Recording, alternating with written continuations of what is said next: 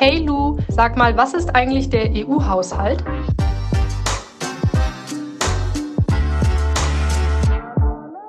Menschen haben Fragen. Die großen Fragen unserer Zukunft. Ob Klimawandel, Digitalisierung oder Politik. Im Luclert Podcast versuche ich Antworten auf eure Fragen zu bekommen. Ich spreche mit PolitikerInnen, WissenschaftlerInnen und mache mich auf die Suche nach Lösungsansätzen. Ob es auch in der heutigen Folge wieder die eine Antwort auf eure Frage gibt, das erfahrt ihr jetzt bei Luclert. Tatsächlich habe auch ich letztens über den EU-Haushalt nachdenken müssen, als ich Folgendes im Radio gehört habe. Vor dem Hintergrund einer drohenden konstitutionellen Krise sind die Spitzen der EU zu einem virtuellen Gipfel zusammengekommen. Schwerpunkt waren das dringend benötigte Coronavirus-Rettungspaket sowie der langfristige EU-Haushalt. Beides wird von Ungarn und Polen blockiert, da beide Länder den im Juli beschlossenen Rechtsstaatlichkeitsmechanismus ablehnen. Der EU-Haushalt scheint für uns alle hier in der Europäischen Union ziemlich wichtig zu sein. Was das also genau ist und welches Geld wohin fließt, das erklärt uns jetzt jemand, der im Europäischen Parlament sitzt und dort arbeitet. Rasmus Andersen, stell dich doch mal bitte ganz kurz vor. Wer bist du und was machst du? Ich bin Europaabgeordneter für die Grünen und darf dort äh, im Europäischen Parlament ja, europäische Politik äh, mitgestalten, also sprich mit darüber entscheiden, was für Schwerpunkte die EU setzen soll, wie europäische Gesetze aussehen sollen und äh, ja, macht es für die, für die deutschen Grünen, bin letztes Jahr gewählt worden bei den Europawahlen und äh, ja, seitdem hat sich mein Alltag sehr stark verändert und äh, darf viel Europa gestalten. Jetzt hast du gerade vom Europäischen Parlament gesprochen. Wo genau ist das denn überhaupt und was können wir uns darunter vorstellen? Ja, das ist eine spannende Frage, weil das Europäische Parlament an drei Orten sitzt, anders als beispielsweise der Bundestag, der ja vor allem in Berlin ist. Ähm, gibt es äh, das Europäische Parlament in Brüssel, in Straßburg und in Luxemburg. In Brüssel finden die meisten Sitzungen statt, da sitzen auch die meisten MitarbeiterInnen und Abgeordneten und dann gibt es noch ein Parlamentsgebäude in Straßburg, wo wir, wenn nicht gerade Covid ist, einmal im Monat hinfahren, um die Plenardebatten zu haben. Also sprich die großen politischen Themen diskutieren äh, mit, mit den Kollegen und Kolleginnen aus anderen Fraktionen. Und die Hauptarbeit findet aber eigentlich in Brüssel statt. Und dann gibt es noch so ein bisschen Parlamentsverwaltung in Luxemburg. Das liegt halt daran, dass die EU damals, als sie gegründet wurde, aus sehr, sehr vielen unterschiedlichen Staaten bestand. Und äh, um alle auch so ein bisschen zu berücksichtigen, hat man dann den Sitz des Parlaments auch aufgeteilt. Wie wichtig ist das Europäische Parlament für uns? Das Europäische Parlament ist schon super wichtig, weil es eigentlich kein Gesetz in der Europäischen Union gibt, was ohne das Europäische Parlament beschlossen werden kann. Das heißt, dass sowohl bei der Frage, wofür gibt die EU ihr Geld aus, wie die Frage, wie geht das jetzt weiter mit dem Klimaschutz, alles das wird zumindest auch vom Europäischen Parlament mitentschieden. Und deshalb ist das für jeden Einzelnen, für jede Einzelne in Europa schon auf jeden Fall eine wichtige Sache, was wir in Brüssel also machen. Jetzt hast du die EU angesprochen, die Europäische Union. Hol uns doch nochmal ab und erklär uns nochmal, wer eigentlich die Europäische Union ist und ja, was das für uns hier in Deutschland eigentlich bedeutet. Ja, die EU ist sozusagen der Zusammenschluss von ganz vielen europäischen Staaten. Deutschland ist Teil der Europäischen Union, aber auch viele andere Staaten. Seitdem Großbritannien aus der EU ausgetreten ist, sind es jetzt noch 27 ähm, europäische Länder, die zusammen in der Europäischen Union sich organisieren, weil sie finden, dass es mehr Sinn macht, beispielsweise bei Wirtschaft und bei anderen Themen so stark zu kooperieren, dass wir ja gemeinsam auch nach vorne kommen, weil man festgestellt hat, dass auch in der Geschichte von Europa es immer besser war, wenn Staaten miteinander zusammengearbeitet haben und nicht in Kriegen sich bekämpft haben. Das ist ein bisschen der Gründungsgedanke, der hinter der EU liegt. Und inzwischen ist daraus eine Zusammenarbeit gewachsen, die wirklich ja fast alle Themen betrifft und jetzt nicht nur eine wirtschaftliche Kooperation ist, sondern auch bei Umweltschutz oder bei der Frage von, äh, von Gesundheit inzwischen ähm, man halt sich einen Rahmen gegeben hat, um ja besser zusammenzuarbeiten, um gemeinsam dann halt eben auch Probleme zu lösen. Und im Moment hat auch Deutschland auch eine ganz besondere Stellung innerhalb der EU, weil wir die Ratspräsidentschaft innehalten, richtig? Genau. Das bedeutet im Kern, dass Deutschland, gerade die deutsche Bundesregierung, Angela Merkel, aber auch alle FachministerInnen, dass sie diejenigen sind, die die ganzen Prozesse organisieren. Also die Abstimmung, die Tagesordnung für die Themen, Vorschläge erarbeiten. Und das tun sie nicht nur mit ihrer eigenen Meinung, sondern die Rolle, die Deutschland jetzt gerade hat, ist, dass sie gemeinsam Kompromisse formulieren, die dann auch wiederum alle mittragen können. Das heißt, Deutschland agiert da jetzt nicht nur für Deutschland, sondern Deutschland muss halt eben auch einen Kompromiss zwischen Holland und Polen äh, herstellen und kann da nicht nur einfach die eigene Meinung vertreten. Ich habe jetzt vor ein paar Tagen in der Tagesschau einen Kommentar gehört, äh, der da hieß, die EU darf sich die Blockade des EU-Haushalts durch Polen und Ungarn nicht gefallen lassen. Ich würde jetzt im ersten Schritt gar nicht auf diese Situation eingehen wollen, sondern heute in diesem Podcast mit dir so ein bisschen beleuchten, was überhaupt der EU-Haushalt ist. Und ähm, ja, da würde ich dich gerne mal einsteigen lassen, dass du uns mal erklärst, was man sich darunter vorstellen kann. Also beim EU-Haushalt geht es eigentlich im Kern darum, wofür die Europäische Union Geld ausgeben kann oder nicht. Also welche Schwerpunkte wir setzen. Denn in unserer Gesellschaft ist es so, dass es vor Ort in der Kommune genauso wie in der Bundespolitik oder aber halt eben auch in der EU so, dass zu politischen Gestalten auch gehört, dass man Geld hat oder Geld zur Verfügung gestellt werden kann, um bestimmte Sachen zu finanzieren. Beispielsweise Infrastruktur zu finanzieren ähm, oder aber auch ähm, soziale Projekte zu finanzieren. Und äh, um das zu machen, gibt es halt einen Haushalt, wo über den dann schwerpunktmäßig festgelegt wird, wie viel Geld die EU zur Verfügung hat und ja, wofür das Geld dann noch ausgegeben werden soll. Wer legt denn diese Schwerpunkte fest? Ist das ein Zusammenschluss aus allen äh, Mitgliedstaaten? Also die Schwerpunkte werden festgelegt zum einen von den Mitgliedstaaten, ähm, jetzt zurzeit koordiniert von der, von der deutschen Bundesregierung und auf der anderen Seite vom Europäischen Parlament, von uns Abgeordneten. Wir beraten über den Haushalt und müssen zusammen dann zu einer Einigung kommen, wie so ein Haushaltspaket, wie solche Schwerpunkte dann halt eben auch aussehen können. Mit rein spielt da dann auch noch die EU-Kommission, die sozusagen so eine Art europäische Regierung ist. Das ist nicht ganz zu vergleichen mit der Bundesregierung, aber nichtsdestotrotz, die ähm, auf europäischer Ebene die Vorschläge unterbreitet. Da gibt es ja die Ursula von der Leyen, die Kommissionspräsidentin, die mit ihrem Team äh, zusammen dann halt eben die Vorschläge macht, die dann vom Parlament und von den Mitgliedstaaten äh, beraten wird, äh, beraten werden und dann halt eben am Schluss dann auch entschieden wird. Woher kommt denn überhaupt dieses Geld? Also wie kann ich mir das vorstellen und wie viel Geld ist es eigentlich? Also das Geld kommt äh, aus den Mitgliedstaaten. Wir haben in der EU so ein Modell, wo alle Mitgliedstaaten je nach Wirtschaftsstärke, also sprich die reicheren Staaten, die die Wirtschaft stärker sind, zahlen mehr in den Topf als Staaten, die ähm, ja nicht so stark sind. Die zahlen Geld an äh, den EU-Haushalt, an die EU, um daraus dann wiederum gemeinsame Projekte zu finanzieren, beispielsweise in der Forschungspolitik. Ja, ähm, die, wir sind in der Forschung, unsere Hochschulen, Wissenschaftseinrichtungen sind im Wettbewerb mit China, mit den USA. Da können viele Staaten, auch Deutschland beispielsweise, nicht alleine gegen ankommen. Und deshalb ist es wichtig, dass man ja einen EU-Haushalt hat, über den dann ja gemeinsame Forschungsprojekte auch finanziert werden können. Und um das Geld sozusagen zur Verfügung zu stellen, sagt dann in dem Fall beispielsweise Deutschland oder auch andere Länder, wir geben einen Teilbetrag an die EU, weil wenn wir alle ein bisschen was in den Topf werfen für die Europäische Union, dann haben wir zusammen ganz schön viel Geld, aus dem wir dann gute Sachen machen können und dann beispielsweise mit den USA oder mit anderen Teilen der Welt dann halt eben auch mithalten können.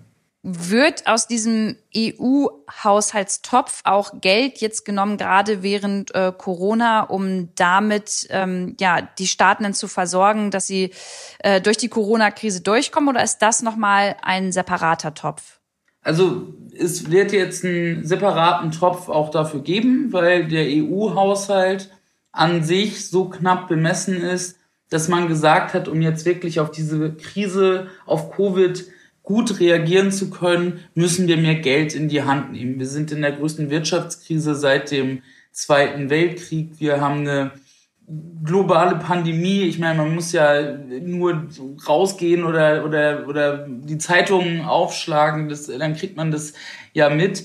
Und äh, in dieser Phase reicht das, was wir normalerweise planen und zur Verfügung haben, überhaupt nicht aus, um angemessen zu äh, reagieren. Und deshalb hat man jetzt vereinbart, dass es zusätzlich zu dem, was wir normalerweise ausgeben, einen weiteren Topf geben sollte, der ähm, ja dafür da ist, dann den Wiederaufbau in vielen Staaten zu finanzieren, damit die Wirtschaft wieder läuft, aber auch damit ja der Wiederaufbau auch äh, modern wird und man halt eben nicht nicht einfach nur Geld raushaut, sondern auch dafür sorgt, dass beispielsweise wir genug Geld auch haben, um die Klimakrise zu bekämpfen und unsere Wirtschaft auch umzustellen. Äh, so, aber dafür ist jetzt nochmal ein neues Instrument geschaffen worden. Wie oft wird denn ein solcher Haushaltsplan eigentlich aufgestellt? Also gibt es da Unterschiede zwischen langfristigen und zum Beispiel kurzfristigen Haushaltsplänen? Mhm. In der EU ist es so, dass wir immer einen langfristigen Haushalt für sieben Jahre äh, auflegen und dort der Rahmen vereinbart wird. Also die Höhe, wie viel soll die EU insgesamt zur Verfügung haben, wie viel Geld geht ungefähr in die unterschiedlichen Bereiche für Entwicklungshilfe, ähm, Außenpolitik, Umweltschutz, Landwirtschaft, Soziales. Und wenn das ähm, vereinbart wurde, dann muss immer jedes Jahr das dann nochmal runtergebrochen werden und angepasst werden, weil man natürlich jetzt noch nicht weiß, wie in vier oder in fünf Jahren die Situation ist. Das heißt, man lässt sich dann immer auch noch ein paar Spielräume, um dann in drei, vier Jahren zu, beispielsweise zu gucken für das nächste Jahr, ob das alles noch so Sinn macht, wie, wie man es vielleicht vor einiger Zeit gedacht hat. Also das heißt, man hat so ein zweistufiges Verfahren. Auf der einen Seite so ein Mehrjahresplan, der heißt auch so, ähm, und auf der anderen Seite dann die Möglichkeit, jedes Jahr dann nochmal nachzusteuern. Jetzt habe ich das ja, glaube ich, richtig verstanden, dass alle Mitgliedstaaten diesen Haushaltsplänen ja zustimmen müssen. Was passiert denn, wenn ein Land diesem Haushaltsplan nicht zustimmt? Kriegt dann das Geld äh, das, das Land kein Geld oder kann dann ähm, dieser Haushaltsplan gar nicht auf alle Mitgliedstaaten aufgeteilt werden? Ja, das ist das große Problem in der Europäischen Union. Anders als beispielsweise in Deutschland, wo Mehrheiten im Parlament entscheiden und entweder hast du eine Mehrheit für einen Vorschlag oder nicht. Aber es geht halt um Mehrheiten. Ähm, ist es in der Europäischen Union anders? Da gibt es Themenfelder und der Haushalt gehört dazu. Gibt aber noch ein paar andere, wo alle Staaten zustimmen müssen. Und das bedeutet, dass wenn die das nicht tun, dass dann alles blockiert ist. Und genau in dieser Situation sind wir jetzt. Dass es einzelne Staaten gibt, Polen und Ungarn, die, obwohl es super große Mehrheiten für die Vorschläge gibt, die wir in den letzten Wochen erarbeitet haben, sagen, da machen wir nicht mit. Wir blockieren das Ganze. Und das führt jetzt dazu, dass wir ein ziemlich großes Problem haben, weil wenn der Haushalt nicht fertig wird, wenn beispielsweise Ungarn dem nicht zustimmt am Schluss, dann wird es kein Geld geben. Und dann werden wir alle die Sachen, über die ich gesprochen habe und vor allem in Bezug auf die, auf die Wirtschaftskrise, auf Covid, halt eben nicht gemeinsam reagieren können. Und das würde dazu führen, dass die Krisen sich verschärft und die EU dann auch ein Stück weit handlungsunfähig ist. Was ist denn die Begründung ähm, von Polen und Ungarn, diesem Haushalt nicht zuzustimmen?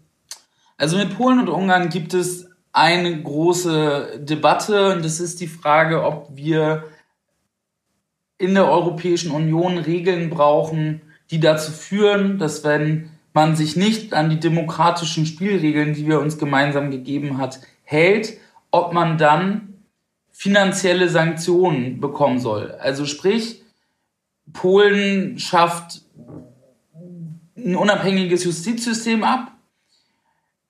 Das akzeptiert die EU nicht und sagt, es ist zwar eure Entscheidung, wie ihr mit eurem Justizsystem umgeht, aber ihr könnt nicht erwarten, dass wir als Europäische Union das akzeptieren. Weil wenn ihr Teil der EU sein wollt, dann müsst ihr euch daran halten, was wir für Spielregeln haben. Und wenn ihr das nicht tut, dann werdet ihr sanktioniert. Also sprich, dann kürzen wir bei euch Fördermittel als ein Beispiel. Und das ist etwas, was in der EU sehr, sehr viele wollen, was auch ganz normal ist, dass man solche äh, Mechanismen hat. aber was Ungarn und Polen halt eben nicht wollen, weil sie halt gerade sich in eine andere Richtung entwickeln und zwar ganz gern auch die Fördermittel aus der EU mitnehmen, aber gleichzeitig sich nicht an die gemeinsamen Spielregeln mehr halten wollen, weil Viktor Orban in Ungarn oder die polnische Regierung ja sehr, sehr viel dafür tut, ihre Demokratie gerade abzubauen. Ich wollte gerade sagen, also ähm, die Länder halten sich dann eher nicht an demokratische Regeln, richtig? Genau. Also das kann zum einen sein, dass Fördermittel ähm, ähm in nicht, nicht so ausgegeben werden, wie sie ausgegeben werden sollen. Das kann aber auch sein, dass man ähm, Minderheitenrechte äh, stark verletzt oder aber auch zum Beispiel, dass man ähm, die gemeinsame Justiz, also die Unabhängigkeit der Justiz angeht und äh, dafür sorgt, dass RichterInnen beispielsweise nicht unabhängig mehr arbeiten können in ihren Ländern, sondern nur noch unter dem Einfluss von der Politik Entscheidungen treffen können.